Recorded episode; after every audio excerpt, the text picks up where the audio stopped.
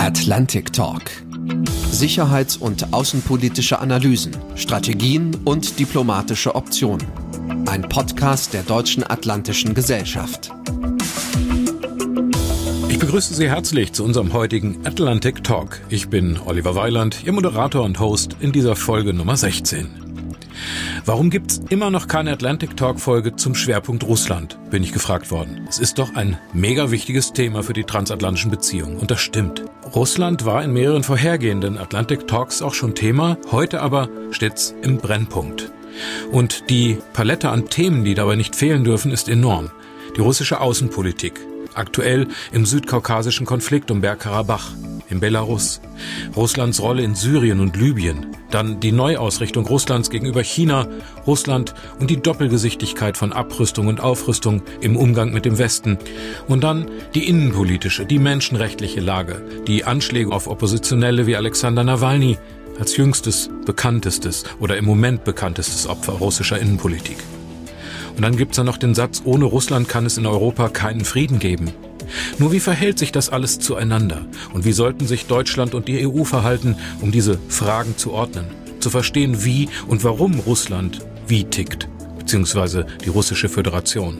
Zu all dem spreche ich heute mit dem Politologen Dr. Stefan Meister. Stefan Meister hat Politikwissenschaft und osteuropäische Geschichte an den Universitäten Jena, Leipzig und Nischni Novgorod studiert. Er war mehrere Jahre Leiter des Robert Bosch Zentrums für Mittel- und Osteuropa, Russland und Zentralasien, außerdem Programmleiter für Osteuropa, Russland und Zentralasien der Deutschen Gesellschaft für Auswärtige Politik sowie Senior Policy Fellow im Wider Europe Team des European Council on Foreign Relations.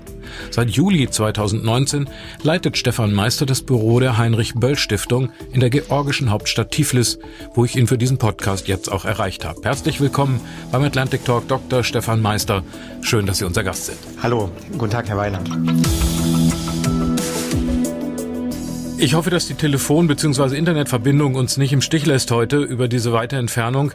Sie sind als Leiter des Böll-Büros in Georgien auch zuständig für Aserbaidschan und Armenien und haben in den aktuellen militärischen Konflikten aber wahrscheinlich andere Sorgen als die Internetverbindung, oder? Naja, ich würde schon sagen, dass ähm, gerade für meine Mitarbeiterin im, in Armenien, also wir haben ein kleines Büro in Jerewan, der Hauptstadt von Armenien, da ist es wichtig, auch eine gute Internetverbindung zu haben, um mit denen auch immer wieder regelmäßig zu sprechen, wie die Situation vor Ort ist. Lassen Sie uns am Anfang mal einen Moment bei diesem aktuellen Konflikt, dem Krieg im Südkaukasus bleiben.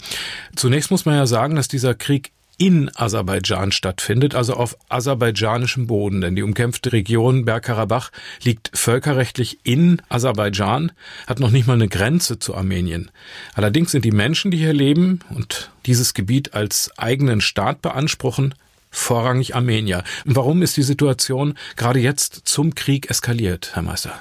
Also was wir beobachten, ist das sozusagen das internationale Format, äh, das Minsk-Format, was sozusagen das zentrale Verhandlungsformat mit dem Waffenstillstand der 1994 geworden ist, aus aserbaidschanischer Sicht keinerlei Fortschritte gebracht hat, dass ähm, eine Integration dieses Gebietes äh, mit Armenien immer weiter voranschreitet, ähm, durch Ansiedlung, durch den Bau einer dritten Straße. Ähm, und ich glaube, also das ist für mich der erste Punkt, ist, ähm, dass da eine große Frustration äh, gewachsen ist auf aserbaidschanischer Seite, dass mit dem neuen Premierminister Pashinyan, der seit 2018 in Armenien Premierminister ist, noch eine härtere Rhetorik in den letzten Wochen ähm, gefahren worden ist und eben auch diese Fakten geschaffen worden sind.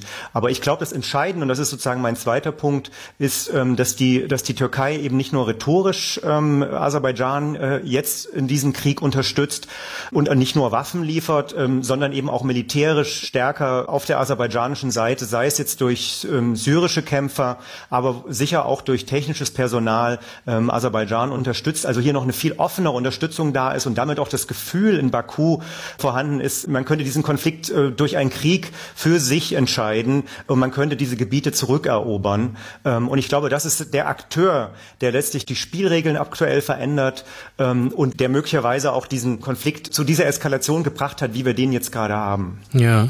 Die äh, Armenier argumentieren ja, dass der türkische Präsident Recep Tayyip Erdogan den Völkermord an den Armeniern quasi wiederholen will und wollen ihr Volk, eben auch die in Bergkarabach lebenden äh, Armenier, auf alle Fälle verteidigen. Die Aserbaidschaner wollen ihr Land zurück und sich an der Besetzung und den Vertreibungen der Aserbaidschaner ein Stück weit auch rächen. Russland vermittelt ja an dieser Stelle und zeigt sich im Moment doch eigentlich mit dem Waffenstillstandsabkommen und Vorschlägen von Außenminister Lavrov relativ kooperativ. Was oder wer müsste sich dann im Moment am meisten bewegen, um hier zu substanziellen Verhandlungen, wie es heißt, überhaupt zu kommen? Also ich denke, man muss sehr vorsichtig sein zu sagen, dass die Türkei auf Seiten Aserbaidschans steht und äh, Russland auf Seiten Armeniens ähm, und äh, dass es sozusagen zwischen den beiden äh, Verhandlungen geben muss, um, äh, um hier einen Waffenstillstand hinzubekommen.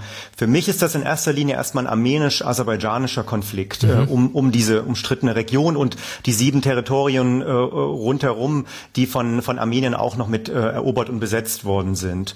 Und selbst wenn Russland hier Druck auf die Konfliktparteien Parteien ausübt äh, und möglicherweise die Türkei sich etwas zurückhält in ihrer Unterstützung für Aserbaidschan, heißt das noch lange nicht, dass es zu einem Waffenstillstand äh, kommt. Ähm, ja. Die, die Emotionen, die mit diesem Konflikt verbunden sind für beide Seiten, ähm, die Art und Weise, wie seit 1994, als dieses Waffenstillstandsabkommen nach dem großen äh, Krieg äh, gegeben hat, sehr stark auch äh, Teil dieses Nation Buildings geworden ist in, in beiden Ländern, das Feindbild des anderen. Ich glaube, äh, das, das zeigt sozusagen, was für Emotionen hier drin stecken. Wir haben inzwischen über 1000 Tote auf beiden Seiten. Ähm, also es wird sehr, sehr schwer sein, diesen Konflikt äh, zu stoppen, diesen wirklich einen echten Waffenstillstand auszuhandeln. Aber für mich ist letztlich entscheidend, dass äh, die beiden Konfliktparteien sich in irgendeiner Form einigen. Die externen Regionalmächte haben nur einen begrenzten Einfluss darauf. Ja.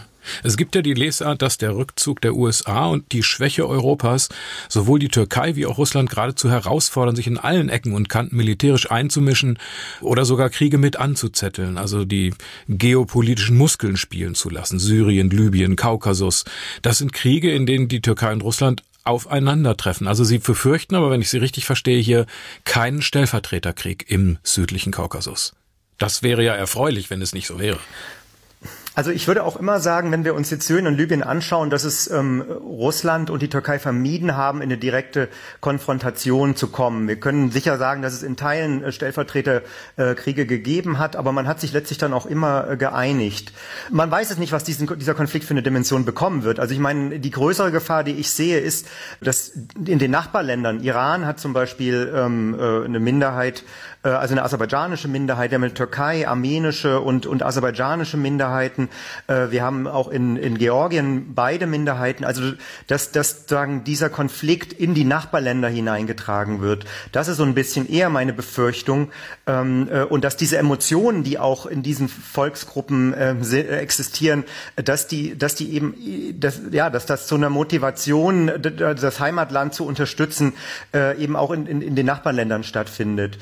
Ähm, ich glaube nicht, also was wir im Moment sehen, ist, dass beide es vermeiden, ähm, in eine direkte Konfrontation zu kommen, Türkei und Russland. Ähm, und dass auch die Türkei und Aserbaidschan es vermeiden, diesen Krieg auf das armenische Staatsgebiet zu tragen, weil dann möglicherweise der Bündnisvertrag mit Russland, also zwischen Armenien und Russland, greifen würde und Russland äh, eingreifen müsste. Und äh, ja, also ich, in der Hinsicht würde ich im Moment erst mal sagen, Nein, ich glaube nicht, dass es zu diesem, diesem großen Stellvertreterkrieg kommt, aber ausschließen kann man es natürlich nicht völlig. Wie geht eigentlich die Zivilgesellschaft vor? Also Sie sind Leiter des Böll Stiftungsbüros in Georgien. Haben Sie da äh, Kontakte zu Leuten, die äh, über diese ethnischen Trennungen hinaus versuchen, äh, Alternativen zu finden? Das ist sehr schwer, weil wir eben einen echten Krieg inzwischen haben, wo ähm, fast jede Familie äh, Verwandte oder Freunde hat, äh, die, die bereits umgekommen sind in diesem Krieg. Also jeder kennt mhm. irgendjemand, der umgekommen ist in diesem Krieg. Äh, und auf beiden Seiten wird auch äh, in die Zivilgesellschaft hinein Patriotismus, Durchhaltewillen ähm, propagiert. Also es ist sehr, sehr schwer, sich für Verständigung einzusetzen und hier sozusagen Mediation einzufordern. Ich würde sogar sagen, mit diesem Konflikt im Südkaukasus äh, entsteht eine Krise auch dieser ganzen Friedensformate, der, mhm. der ganzen Mediationsformate. Das kann auch Auswirkungen auf Georgien, also auf Abchasien und Südossetien haben, äh, die anderen Konflikte in der Region. Es gibt ein paar wenige Stimmen, ähm, die oftmals im Ausland äh, leben, also ähm, im Exil, ähm, Aserbaidschaner oder auch Armenier. Äh, aber im Moment gibt es sehr, sehr wenig Stimmen, die für, für eine Mäßigung eintreten und die den Mut haben auch zu sagen, wir sind alle Menschen und ja und wir können eigentlich alle nur verlieren in, in diesem Konflikt. Also es ist, ist tatsächlich sehr, sehr schwer für die Zivilgesellschaft hier, sich anders zu positionieren. Ein schweres Thema und wir werden das sicherlich auch mit dem Podcast Atlantic Talk im Blick behalten.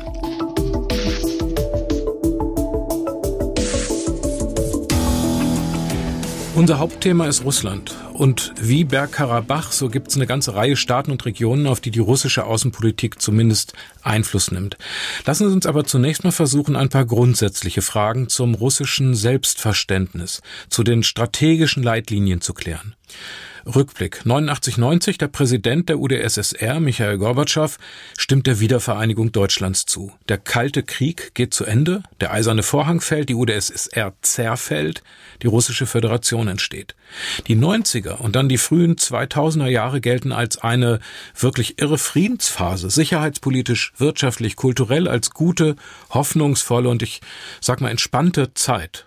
Russland Mitglied im NATO-Russland-Rat, die Grundakte wird unterzeichnet, Abrüstungsverträge werden unterschrieben, Atomwaffen verschrottet. Und dann, und darauf kommt es mir jetzt an, was ist im Blick auf Russland dann passiert, dass diese Friedensphase auf russischer Seite zu Ende gegangen ist?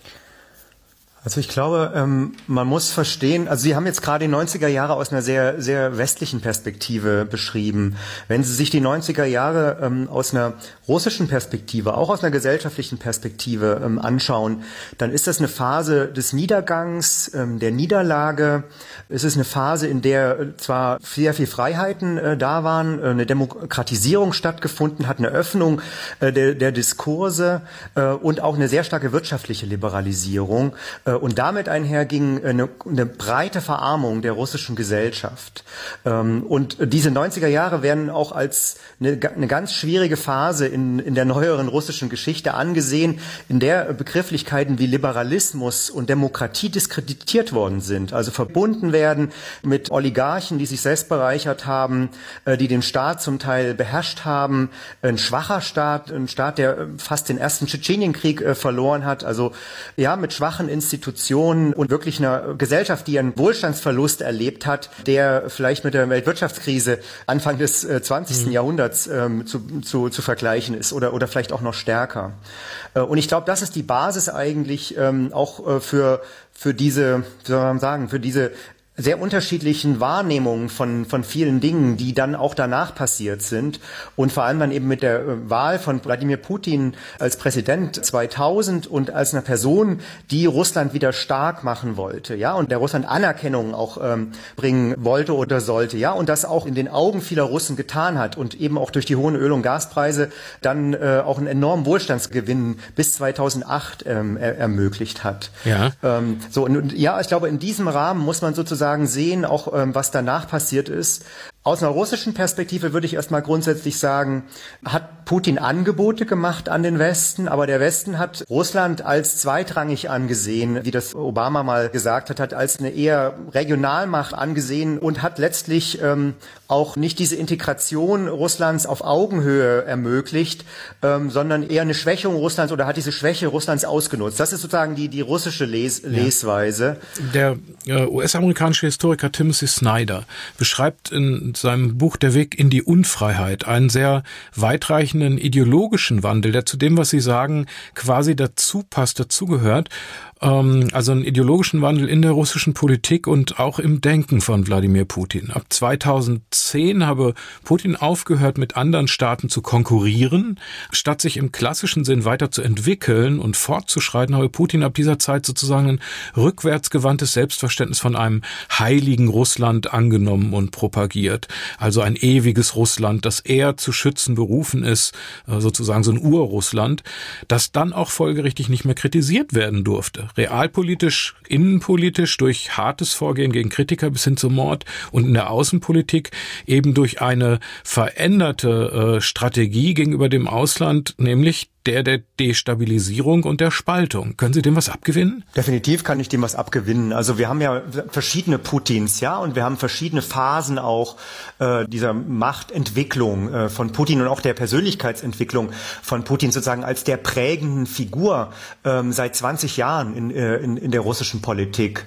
Ähm, äh, ja, wir, wir haben sozusagen einen Politiker, der, der durch den, durch den russischen oder den sowjetischen Geheimdienst ähm, geprägt worden ist, ja, und auch das Denken, die Paranoia ähm, des russischen Geheimdienstes in sich trägt. Ja, so, so kann man das sagen. Und damit auch eine Fixierung auf die USA und auch auf Bilder des, des Kalten Krieges. Also dass es eben diese Systemkonkurrenz und diese Konkurrenz mit den Amerikanern auch um, um Vormacht ähm, in der Welt gibt. Ähm, und ich denke, in den ersten Jahren gab es tatsächlich diese Versuche, sich dem Westen anzunähern, die aus einer russischen Perspektive gescheitert sind. Aber wir beobachten dann vor allem ein auch immer autoritäreres äh, Russland, ähm, wir beobachten auch, äh, dass das Geschichtspolitik ähm, äh, zunehmend auch zu einer Legitimationsressource ähm, für das äh, System Putin geworden ist und dass diese anfänglichen Schritte auch einer Modernisierung von Wirtschaft und Gesellschaft letztlich zu gefährlich geworden sind für Putin und, und, und das System, was er geschaffen hat, was in erster Linie das Ziel hat, an der Macht zu bleiben und sich selbst zu bereichern, auch ja über Korruption aus, aus, aus staatlichen Ressourcen sich, sich selbst zu bereichern speichern. Ähm, und da haben wir im Prinzip verschiedene Phasen, wo man dann eben auch zum Beispiel nach 2008, also ich denke 2008 ist ein ganz wichtiges Jahr äh, mit der äh, globalen Wirtschafts- und Finanzkrise, wo die äh, Öl- und Gaspreise nicht mehr stiegen, der Gesellschaftsvertrag auch in Russland, also der ersten zwei Amtsperioden von Putin nicht mehr funktioniert hat. Also dass man stetig wachsenden Wohlstand erlebt ähm, und, ja, und ja. Da, damit ähm, apolitisch bleibt, also sich aus der Politik heraushält als Gesellschaft, eben nicht mehr funktioniert hat. Und da ähm, glaube ich, haben wir auch einen ersten Umschwenk bekommen und dann äh, nochmal weiter 2012 ähm, in, in, diesem, in, in diesem Denken und Handeln auch der russischen Macht. Und dann auch, äh, was ich auch immer spannend finde, wie Putin die europäischen Populisten und rechtsradikalen Kräfte stärkt. Es gibt ja offizielle Partnerschaften, zum Beispiel zwischen der FPÖ und äh, Salvinis Lega in Italien mit der Kreml-Partei Einiges Russland. Also das sind offizielle Partner. Das finde ich schon immer überraschend. Russische Banken gewähren Nationalisten wie Marine Le Pen Wahlkampfkredite. Da muss doch eine langfristige Strategie hinterstecken. Will er sich zum globalen Führer aller autoritären Antiliberalisten machen oder, oder, oder er kann ja nicht an autoritären Nationalstaatsregimen in Mitteleuropa interessiert sein? Soweit würde ich nicht gehen. Ähm, wo dann wirklich dieser, dieser große Umschwenk sozusagen äh, äh stattgefunden hat. Das ist 2012 mit der Rückkehr Putins äh, in seine dritte Amtszeit als, als Präsident, wo vorausgegangen in äh, Moskau und Petersburg und vielen großen Städten Massendemonstrationen stattgefunden haben ähm, und Putin eine Legitimationskrise hatte und Angst hatte, dass jetzt auch eine Farbenrevolution, also eine, eine Straßenrevolution in Russland stattfindet. Und ähm, im Prinzip ähm, danach mit der Wiederwahl Putins dann äh, haben wir im Prinzip die Suche nach einer neuen Legitimation Informationsressource für das System Putin. Und das ist der Konflikt mit dem Westen. Also das bewusste Suchen dieses Konfliktes mit dem Westen und das Gefühl, in der Defensive zu sein und aus dieser Defensive heraus äh, mit allen Mitteln den Westen zu schwächen. Äh, und äh, man war sich in, im Kreml bewusst, dass man militärisch äh, mit den USA, der NATO, ähm, nicht auf Augenhöhe ist und hat deswegen andere Mittel, hybride Mittel ähm, gesucht, um, den, um diesen sogenannten Westen zu schwächen. Ja, und, und das war waren vor allem eben Desinformationskampagnen, das war, das war die Kooperation mit den Gruppen äh, in europäischen äh, westlichen Ländern, die, äh, die das System, das liberaldemokratische System schwächen. Und das waren sowohl die Linken, ähm, also die Extremlinken, als auch die Rechten. Und es sind dann zunehmend eben vor allem die Rechten geworden, mhm. ähm, die als Disruptor in unseren Systemen sozusagen existieren und stärker geworden sind. Und diese Gruppen wollte man letztlich stärken, miteinander ver verbinden, hat sie zum Teil auch finanziert, um die Politik in der Europäischen Union, in den USA weiter zu schwächen und damit auch die Verhandlungsposition Russlands bei anderen Fragen zu stärken. Ja, und ich glaube, in diesem Kontext würde ich jetzt äh, Desinformation verstehen und auch diese Kampagnen, auch mit Trollen und so weiter, die äh, Manipulation von Wahlen, die, die wir dann beobachtet haben. Präsident Putin hat der NATO, ich glaube erstmals war es auf der Sicherheitskonferenz in München 2000 2007 vorgeworfen, sie hätten im Rahmen der Wiedervereinigung gegebene Sicherheitsversprechen gebrochen. Und das hört man seitdem die letzten 12, 13 Jahre in den strategischen Debatten immer wieder. Das ist Wort Versprechen. Es war von Anfang an merkwürdig, weil internationale Vereinbarungen ja nicht zwischen Tür und Angel getroffen werden äh, oder auch per Handschlag. Äh, trotzdem hat dieses Zitat von dem ehemaligen NATO-Generalsekretär Manfred Wörner aus den 90er Jahren äh, bis heute auch eine irritierende Kraft. Der NATO-Generalsekretär hatte damals gesagt, die NATO würde niemals Soldaten östlich der wiedervereinigten Bundesrepublik stationieren. Und das sei doch eine hervorragende Sicherheitsgarantie für Russland. Schaut man sich die NATO-Osterweiterung und dann auch die Stationierung von amerikanischen Raketenabwehrsystemen in Bulgarien, Rumänien, Polen heute an, dann klafft da doch eine erhebliche Lücke. Insofern die Frage nochmal, trägt die Politik des Westens für das Entstehen dieser neuen Rüstungsspirale insofern nicht die Schuld oder diplomatischer die Mitverantwortung? Wie sehen Sie das? Also vielleicht nochmal mit dem, äh, mit diesen historischen Versprechen angefangen. Wir, wir, hatten natürlich eine völlig andere Realität, als solche Aussagen äh, getroffen worden sind, wo sich überhaupt keiner vorstellen konnte, ähm, dass, dass die Sowjetunion so schnell äh, zerfallen wird, dass der Warschauer Pakt sich komplett auflösen wird, ähm, ja, und dass wir im Prinzip in einer völlig neuen Welt leben werden, ähm, wo dann letztlich nur noch westliche Institutionen wie die, wie die NATO übrig bleiben. Und es ist natürlich, wie soll ich sagen, ähm, es ist nichts verbrieft worden, ja, es ist nichts sozusagen festgelegt worden, äh, sondern es hat eben in diesen Gesprächen bestimmte Überlegungen, bestimmte Versprechen gegeben, die, die aber keinerlei ähm, bindende Wirkung hatten, ja, also und ähm, sich auf so etwas zu berufen, mehrere Jahrzehnte danach, ähm, halte ich halt auch für, also ich meine, so naiv ist die russische Führung nun auch nicht, ja, also dass sie, dass sie sozusagen ähm, glaubt, dass sie auf so einer Basis tatsächlich hier etwas einfordern kann. Ich denke, es ist ein bisschen auch der verletzte Stolz, ja, dass man das Gefühl hatte, dass man dann über den Tisch gezogen worden ist, dass man dann im NATO-Russland-Rat eher am, am, am, Katzentisch saß, aber nicht wirklich ein Mitspracherecht ähm, hatte ähm, und dass wir eben jetzt doch auch wieder Raketensysteme in, in Europa stationiert bekommen, ja, von äh, NATO-Seite, die Russland als, als eine Gefahr für sich ansieht. In der Hinsicht, also ich denke, dass diese Erinnerung an dieses Versprechen nichts mit der Realität, die danach dann und der Dynamik, die es danach dann gegeben hat, zu tun hat, ja. Aber ähm, ich denke schon, dass man auf bestimmte Sicherheitsbedürfnisse der russischen Seite zu wenig Rücksicht genommen hat und dass man vielleicht auch was Transparenz zum Beispiel betrifft, also Zugänge auch zu bestimmten Infrastruktur, ja, militärische Infrastruktur, dass man darüber vielleicht auch nochmal stärker hätte nachdenken können. Und ich finde es immer auch äh, schon problematisch, dass man gerade dann den NATO-Russland-Rat ausgesetzt hat, äh, wenn man ihn am stärksten gebraucht hätte, also so wie 2008 äh, Georgien und dann eben auch in der Ukraine. Also ja, hier gibt's schon Anknüpfungspunkte für Kritik. Ja, und die Krim. Ja, ähm, aber ähm, ich glaube, da werden, wird großes Geschütz aufgefahren für etwas, wo mehr daraus gemacht wird, als man das vielleicht von westlicher Seite so sehen würde. Schauen wir uns die Problemfelder im Einzelnen doch mal in Bezug auch auf die Militärstrategie an. Ähm, welche Veränderungen hat es auf russischer Seite gegeben in Bezug auf die Rüstungspolitik in diesen, ich sage jetzt mal vielleicht 12, 13 Jahren? Äh, unterlaufende Abrüstungsverträge? Ja, nein. INF? Start? Welche Rolle spielt der Streit um die in Kaliningrad stationierten nuklearen SSC-8-Raketen in diesem Zusammenhang? Könnten Sie das skizzieren auf russischer Seite? Also ich bin jetzt auch kein Rüstungsspezialist, das will ich nochmal betonen, ja. ja. Also in der Hinsicht kann ich hier nicht in, mhm. in, in, Details gehen. Ganz wichtig ist das Jahr 2008, äh, ein russisch-georgischer Krieg, ähm, äh, wo Russland ähm, einige Mühe hatte, gegen eine moderne ähm, georgische Armee, die von der NATO, ähm, maßgeblich von der Türkei modernisiert worden ist, sehr schnell einen Krieg zu gewinnen. Also man hat diesen Krieg natürlich dann gewonnen durch die massive Schlagkraft, die die russische Armee hatte, aber man hat eben gemerkt, dass die russische Armee, was jetzt Mobilität, Kommunikation, Flexibilität einfach sehr, sehr schwach aufgestellt ist, ähm, mit alter Technik auch agiert.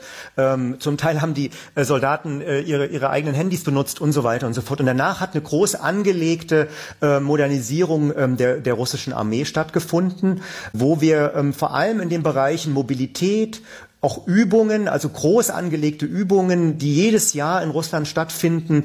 Das Agieren auch mit, mit anderen Armeen im postsowjetischen Raum immer wieder geübt worden ist, wo vor allem auch äh, Kommunikationstechnik äh, verbessert worden ist, mhm. ähm, eben auch die Mobilität, also äh, investiert worden ist, was, äh, was Schnelligkeit äh, betrifft. Ähm, ja, und, und äh, sozusagen da ist eine enorme ähm, Modernisierung erfolgt. Mhm. Ähm, dann hat man angefangen, Mittelstreckenraketen auch zu, zu modernisieren, hier auch äh, den INF-Vertrag auch unterlaufen und auch diese, diese Raketen sozusagen zu, zu testen. Ähm, ähm, ja, und wir beobachten eben auch, ähm, ähnlich in den USA, dass, dass diese kleineren Nuklearwaffen ähm, und überhaupt Nuklearwaffen auch in, in Teilen modernisiert werden. Und es wird im Prinzip eine ganze Breite jetzt von Waffensystemen, und das ist ja auch das, was in den USA in Teilen stattfindet, wird aktuell modernisiert. Und deswegen gibt es eben auch auf russischer Seite nur ein begrenztes Interesse im Moment, diese ähm, Abrüstungsverträge, also INF und äh, New Start, ähm, zu, zu aktualisieren, ähm, weil man das dann erst tun will, äh, wenn man sozusagen auf einem bestimmten Modernisierungsniveau ist.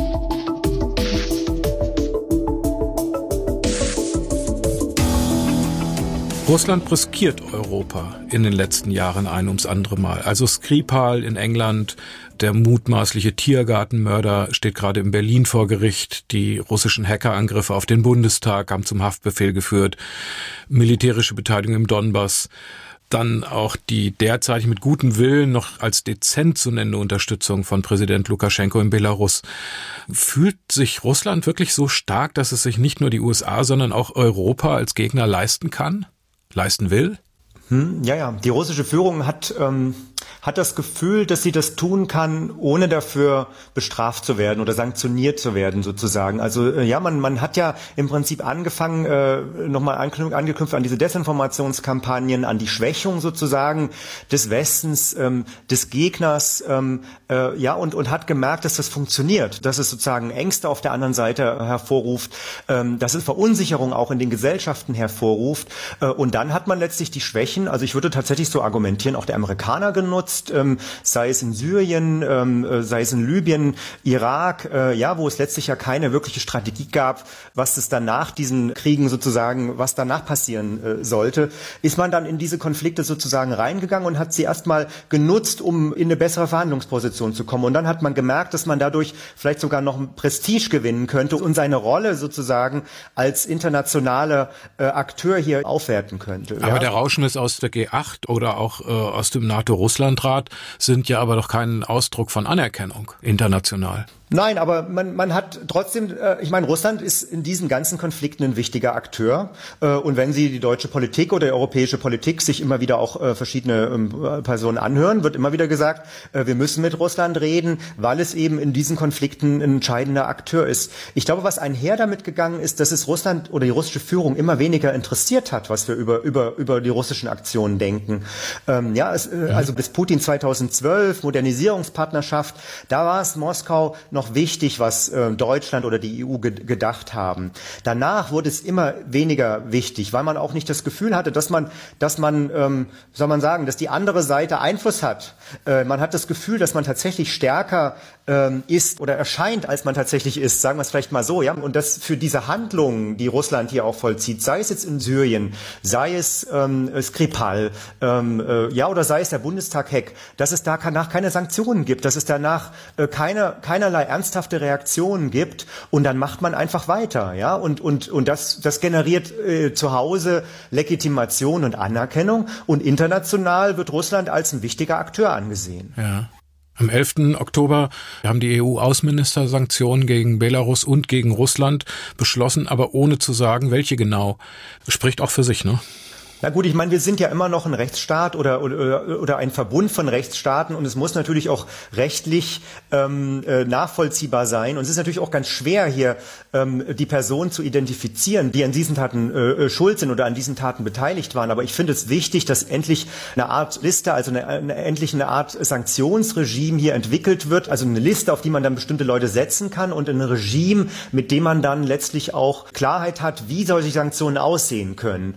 Ähm, und hier geht es ja auch gar nicht darum, jetzt Russland zu bestimmten Dingen, also zum Einlenken bei bestimmten Dingen zu bewegen. Aber ich glaube, es ist einfach wichtig, ähm, dass, dass diese, diese Handlungen der russischen Seite etwas kosten. Und die EU ist hier sehr, sehr langsam, ist sicher auch sehr, sehr schwach und sehr uneinig. Ähm, aber dass jetzt endlich überhaupt etwas passiert, ist, glaube ich, ein ganz wichtiges Signal an Moskau, äh, dass man nicht einfach nur so weitermachen kann wie bisher. Es ist sozusagen das kaltstrategische Preis-Leistungs-Verhältnis äh, durch Sanktionen für die Russen äh, in die andere Richtung zu verändern. Ja, also die russische Führung und russische Politik denkt in Kosten-Nutzen-Kalkulationen, denkt in Win-Lose-Situationen, ja, klassisch neorealistischer Ansatz. Und wenn die Kosten relativ niedrig sind, und das sehen wir zum Beispiel in der Ostukraine, also diese Sanktionen sind, tun ja nicht wirklich ähm, strukturell weh, dann ist man, ähm, ja, dann, dann gibt es auch gar keinen Grund, hier Kompromisse einzugehen und einzulenken. Ja, und wenn die andere Seite eine schwache Verhandlungsposition hat, zum Beispiel in Syrien,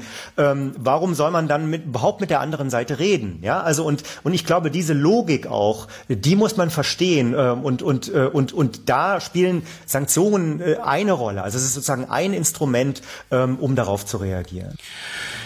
Wenn die Auseinandersetzungen zwischen der russischen Seite und dem Westen wachsen, wenn es äh, Spannungen zur Türkei gibt, äh, wie ist eigentlich das Verhältnis von Russland zu China im Moment einzuschätzen? Also das ist tatsächlich äh, sehr, sehr spannend und, und zum Teil auch nicht so ganz äh, zu durchschauen. Aber was wir beobachten, ähm, vor allem seit 2014, also seit äh, dem Konflikt um die Ukraine und den äh, Sanktionen auch äh, gegen Russland, ist, eine, ist tatsächlich eine Annäherung Chinas und Russlands. Ähm, China ist ja eigentlich so ein, so ein Angstnachbar für, für, für Russland. Also ein riesiges Land, was sehr viele Menschen sozusagen auf der anderen Seite der Grenze hat, äh, in Regionen auf der russischen Seite, die, die fast leer sind ähm, ja, und was zunehmend eben auch zu der globalen Macht wird. Ich glaube, was wir in den letzten Jahren sehen, ist eben eine starke Hinwendung zu China, sowohl im militärischen Bereich, also wir sehen äh, vermehrt Übungen auch ähm, äh, zwischen Russland und China, Gemeinsame. Gemeinsame Übungen, genau. Also wir sehen sozusagen gemeinsame Übungen der russischen und äh, chinesischen Armeen. Also ja, und da, da werden sozusagen auch Fähigkeiten geübt. Äh, das muss man wirklich im Blick behalten. Ähm, wir sehen, dass China zu einem wichtigen Maschinen- und Technologielieferanten für Russland geworden ist, also auch als Austausch für Deutschland oder für europäische Unternehmen, also zunehmend wichtiger wird. Ähm, und gerade auch im Bereich Internettechnologie, Kontrolltechnologie, Gesichtserkennung, in diesem ganzen Bereich kauft äh, Russland Russland auch sehr viel Technik aus äh, China. Eine gewisse Skepsis auf beiden Seiten bleibt, aber wir sehen doch eine, ähm, soll man sagen, eine stärkere Annäherung auch aus der Notwendigkeit, aus einer russischen Perspektive heraus, hier mit China zu kooperieren, weil sich die Beziehungen zum Westen äh, verschlechtert haben in den letzten, letzten Jahren. Ursprünglich eher aus der Intention heraus, eine bessere Verhandlungsposition zu kommen, aber eben zunehmend auch äh, einfach in ein stärkeres ökonomisches Abhängigkeitsverhältnis und auch technologisches Abhängigkeitsverhältnis zu, zu China kommen äh, und damit auch zunehmend zu einem Juniorpartner äh, für China zu werden. Das sollten wir tatsächlich auch aus einer europäischen Perspektive sehr, sehr genau beobachten. Und wie reagieren? Ja, das ist halt schwierig. Also, weil ich teile nicht dieses Argument, ähm, dass weil Russland sich an China annähert, wir kompromissbereiter zu ähm, gegenüber Russland sein sollten. Also wir müssen natürlich auch sehen, wir haben hier zwei autoritäre Staaten, äh, die allein schon vom vom Regimetyp sich näher stehen. Ja, und und Russland wird autoritärer unter Putin. Also es nähert sich sozusagen China äh, in der Hinsicht äh, stärker an. Also hier gibt es wenig Möglichkeiten auch äh, der Kompromisse und äh, und der verstärkten Kooperation mit Russland. Ich denke auch, dass man vielleicht auch auch ähm, langfristig eine Strategie braucht für Russland. Also wie wollen wir auch zu der Gesellschaft die, die Kontakte behalten? Wie soll sagen auch Russland als Teil Europas äh, zukünftig gesehen werden? Ich glaube, da fehlt auch eine Form von Vision, ja, und auch äh, auf deren Basis man dann vielleicht auch eine, eine verstärkte Politik auch gegenüber der russischen Gesellschaft versucht zu entwickeln, wo mehr gemacht werden könnte, ähm, um eben nicht diese einseitige Ausrichtung auf China, ähm, die meiner Meinung nach auch nicht auf Dauer sein kann. Also das ist ja auch, wenn Sie die russische Geschichte sich anschauen, nicht auf Dauer diese Hinwendungen nach Asien, sondern Russland ist immer auch Teil Europas gewesen und wird es immer sein, auch ähm, mental, ähm, äh, historisch geprägt. Ja, und dass man da sozusagen auch diese Kontakte behält. Ähm, ja, und ich glaube, im Moment kann man das gar nicht verhindern, ähm, einfach wegen auch der innenpolitischen Entwicklung, die wir in Russland haben.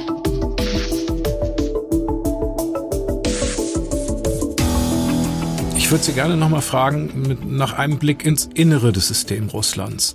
Sie haben mal gesagt, es geht nicht um das System Putin, sondern um das System eines oligarchischen, antiliberalen Russlands und das sei weit mehr verbreitet als uns Klammer auf, im Westen, Klammer zu, lieb sein kann, denn es sei längst im Westen angekommen. Was genau meinen Sie damit? Also ich glaube, das System Putin ist genau dieses oligarchische, antiliberale, konservative und korrupte System, was Sie eben beschrieben haben. Also das ist sozusagen dieses Argument, reagiert ein bisschen auf diese Idee eines Normentransfers in Richtung Russland, das man ja mal hatte, ja, den man mal hatte in den 90er Jahren und auch noch in den 2000er Jahren, dass wir mit einer Modernisierungspartnerschaft, einer wirtschaftlichen Kooperation, zunehmend auch eine Demokratisierung über eine wachsende Mittelklasse, Zivilgesellschaft in, in Russland schaffen. Und ich glaube, dass dieses Modell letztlich gescheitert ist. Das ist in Russland gescheitert und das hat auch in, zum Beispiel in China nicht funktioniert.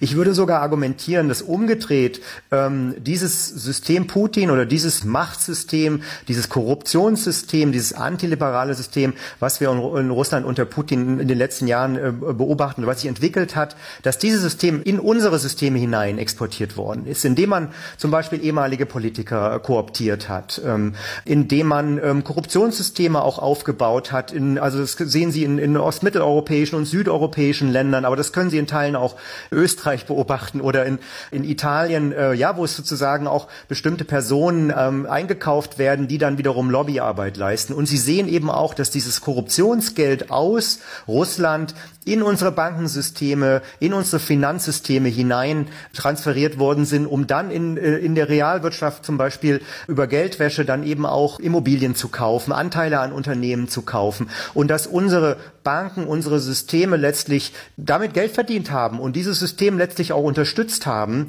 und es im Prinzip in unseren Systemen drin ist, ja? Und damit würde ich sogar behaupten, dass dieser, dieser Normtransfer doch eher erfolgreich war in diese Richtung als in die andere Richtung. Ja, würden Sie sagen, dass sich in Nord Stream 2 dieses antiliberale Oligarchentum ausdrückt? Also ich würde erst mal sagen, dass Nord Stream 2 auch ein überschätztes Projekt ist. Ja, also das sozusagen, da kristallisieren sich natürlich verschiedene Punkte an diesen, an dieser Pipeline, aber ich glaube einfach, dass zukünftig Pipeline-Gas gar nicht so eine entscheidende Rolle spielen äh, wird. Aber äh, natürlich kann man auch, wenn man das mal durchexerziert, also was bringt diese Pipeline eigentlich aus einer russischen Perspektive, ja, oder aus einer Machtperspektive? Es bringt natürlich einen gewissen Einfluss, ähm, äh, nicht indem sie unbedingt ähm, Gas verkaufen über, über diese Pipeline. Damit haben sie sicher auch gewissen Einfluss. Aber äh, die, die Unternehmen und auch die Personen, die daran beteiligt sind, die können sie letztlich beeinflussen. Ähm, umgedreht äh, generiert es letztlich Unterstützung für das System Putin, weil damit äh, Personen finanziert werden oder Unternehmen, die, die diese Pipeline bauen, auch auf russischer Seite, ähm, die können sich über diese Pipeline selbst bereichern äh, und über diese Selbstbereicherung wird wiederum Loyalität für das System Putin generiert. Also wir stabilisieren im Prinzip das System Putin ähm, über diese Pipeline. Pipeline. Ja? Und das dritte Element ist Machtpolitik. Meine Nachfrage war aber nach der Gegenrichtung. Also Sie haben ja gesagt, dass die russischen Werte, die antiliberalen Werte sozusagen hier rüber schwappen und da äh, hier ja die Frage ansteht, was aus Nord Stream 2 werden soll, frage ich Sie, ob Sie äh, hier den Eindruck haben, dass es Kräfte gibt, die diesem System schon anhängen äh, oder nicht. Ja, also ich meine natürlich, also Personen wie Gerhard Schröder, ja, die, die auch für diese Pipeline arbeiten äh, und hier, so kann man das sicher schon sagen, auch eine gewisse Form von Lobbyarbeit äh, leisten oder, oder ja auch Unterstützung auch im öffentlichen Diskurs, nicht nur für diese Pipeline, sondern auch für die Politik Putins ähm, in, in Deutschland äh, und Europa leisten. Da sehe ich natürlich schon ein Problem, ja. Und das Unternehmen jetzt Gazprom insbesondere, was die Pipeline äh, baut, da wird natürlich auch gerade auf regionaler Ebene Lobbyarbeit gemacht, ja, für diese, für diese Pipeline. Also sei es jetzt in Mecklenburg, Brandenburg, ähm, äh, ja, wo, wo diese Pipeline durchfließt, wo dann Veranstaltungen auch vor Ort organisiert werden, versucht wird, auch mit der Politik hier in Kontakt zu kommen. Ähm, also ich glaube schon, dass da auch Einfluss ausgeübt wird. Das verbindet ökonomische Interessen auch mit gewissen Einflussinteressen, ja, wo man, wo man eben auch versucht, Personen zu kooptieren und, äh, und vielleicht auch für andere äh, Interessen oder auch für, für Unterstützung auch für, für russische Politik ähm, nutzt. Geht das Festhalten an der Nord Stream 2 zugunsten von Mecklenburg-Vorpommern und von wirtschaftlichen Interessen auf Kosten Deutschlands und des deutschen Rufs, des deutschen Renommees? Weil es Ausdruck dafür ist, dass wir dieses, äh, ich sag mal, selektive Engagement praktizieren, anstatt Klarheit und Strategie Russland gegenüber zu praktizieren?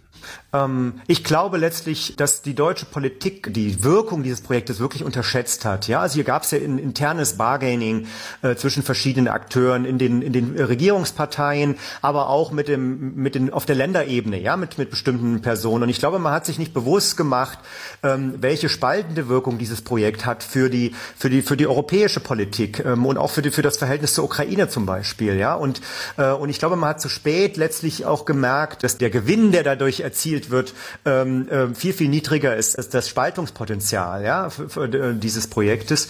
Ähm, und ähm, Auch für Europa? Ja, für Europa natürlich, ja. Also diese Sprengkraft, die damit verbunden ist. An der Hinsicht ist es natürlich problematisch, aber äh, es sind natürlich auch eine ganze Reihe anderer Länder damit verbunden, ja, über, also ob das jetzt Frankreich ist, äh, Österreich ist oder die Niederlanden, die damit verbunden sind, die sich dann hinter Deutschland verstecken. Ähm, ja, klar landet hier die Pipeline auch an, aber diese Unternehmen sind ja auch beteiligt. Ähm, also die spielen dieses Spiel ja letztlich letztlich auch mit.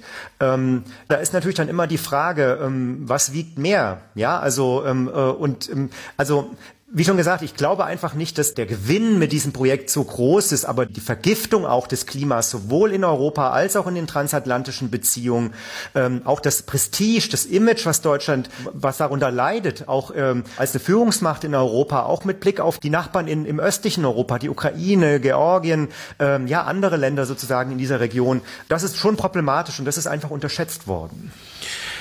Die Bundeskanzlerin praktiziert ja eine hm, Politik der Pragmatik. Ne? Also anstatt großer Worte und dicker Papiere sucht Deutschland äh, im Sinne dieser Pragmatik in der Russlandpolitik Kompromisse, wo Kompromisse möglich erscheinen. Ist das nicht auch schon eine Strategie? Denn äh, Sie betrachten Deutschland und auch die EU gegenüber Russland ja doch als äh, tendenziell strategielos. Aber dieser Pragmatismus oder, wie ich eben gesagt habe, selektives Engagement, äh, das ist doch auch schon eine Strategie. Ja, das ist sicher auch eine Strategie, dass man sagt, dass man da in den Bereichen kooperiert, äh, in denen es Interessen ähm, auf beiden Seiten gibt. Ähm, ähm, ja, und, und in anderen Bereichen äh, oder andere Bereiche, wo es eben das nicht gibt, die, die blendet man aus. Also ich würde schon sagen, dass, es, dass das eine Art von Strategie ist. aber die Frage ist doch, was können wir im Moment damit erreichen? Also gibt es überhaupt ein Kooperationsinteresse auf der anderen Seite? Äh, wenn man eben nochmal die russische Politik als Kosten-Nutzen-Kalkulation be beschreibt, also nicht das Ziel hat auf, auf auf der russischen Seite Konflikte zu lösen, sondern Konflikte in erster Linie zu nutzen, um die eigene Verhandlungsposition zu verbessern, dann haben sie natürlich mit diesem Ansatz ein Problem. Also wenn Russland gar kein Interesse hat, möglicherweise äh, den Konflikt äh, im Donbass um die Ukraine zu lösen, oder es gar kein Interesse hat, in Libyen oder in Syrien äh, tatsächlich zu einer Lösung sozusagen dieser Konflikte zu kommen, sondern diese Konflikte vor allem als Spoilermacht äh, nutzt, ähm, um zu anderen Themen zu verhandeln, dann kommen sie nicht weit äh, mit diesem Ansatz. Und ich glaube, dass man diese Realität Realität vor allem erkennen muss. Ja, also man muss natürlich immer Kooperationsangebote machen, man muss immer gesprächsbereit sein, aber man muss auch erkennen, äh, wenn es Grenzen der Kooperationsbereitschaft gibt auf der anderen Seite und wenn die andere Seite einen als gar nicht als relevanten Akteur in diesen Konflikten sieht, weil man militärisch nicht dazu in der Lage ist, seine Argumente zu unterfüttern und man deshalb letztlich nur Spielball ist aus der Sicht der anderen Seite, ohne dass da wirklich Ergebnisse damit erzielt werden. Der Vorsitzende des Auswärtigen Ausschusses und Kandidat für den CDU-Vorsitz Norbert Röttgen hat formuliert, Putin versteht keine andere Sprache als die der Macht und des Geldes. Würden Sie sich dem anschließen? Ich vermute jetzt ja nach dem, was Sie gesagt haben, aber würden Sie diese Sprache auch der Kanzlerin empfehlen gegenüber dem Präsident der Russischen Föderation? Also ich würde sagen erstmal ja, ja, es ist eine Sprache der Macht und des Geldes, der Selbstbereicherung auch, also die, diese beiden wichtigsten Interessen dieses Systems Putin. Ich glaube, dass äh, deutsche Politik gar nicht diese Sprache wirklich sprechen kann, ähm, weil das nicht in der Natur unseres politischen Systems liegt und auch nicht in der Natur unserer politischen Kultur liegt.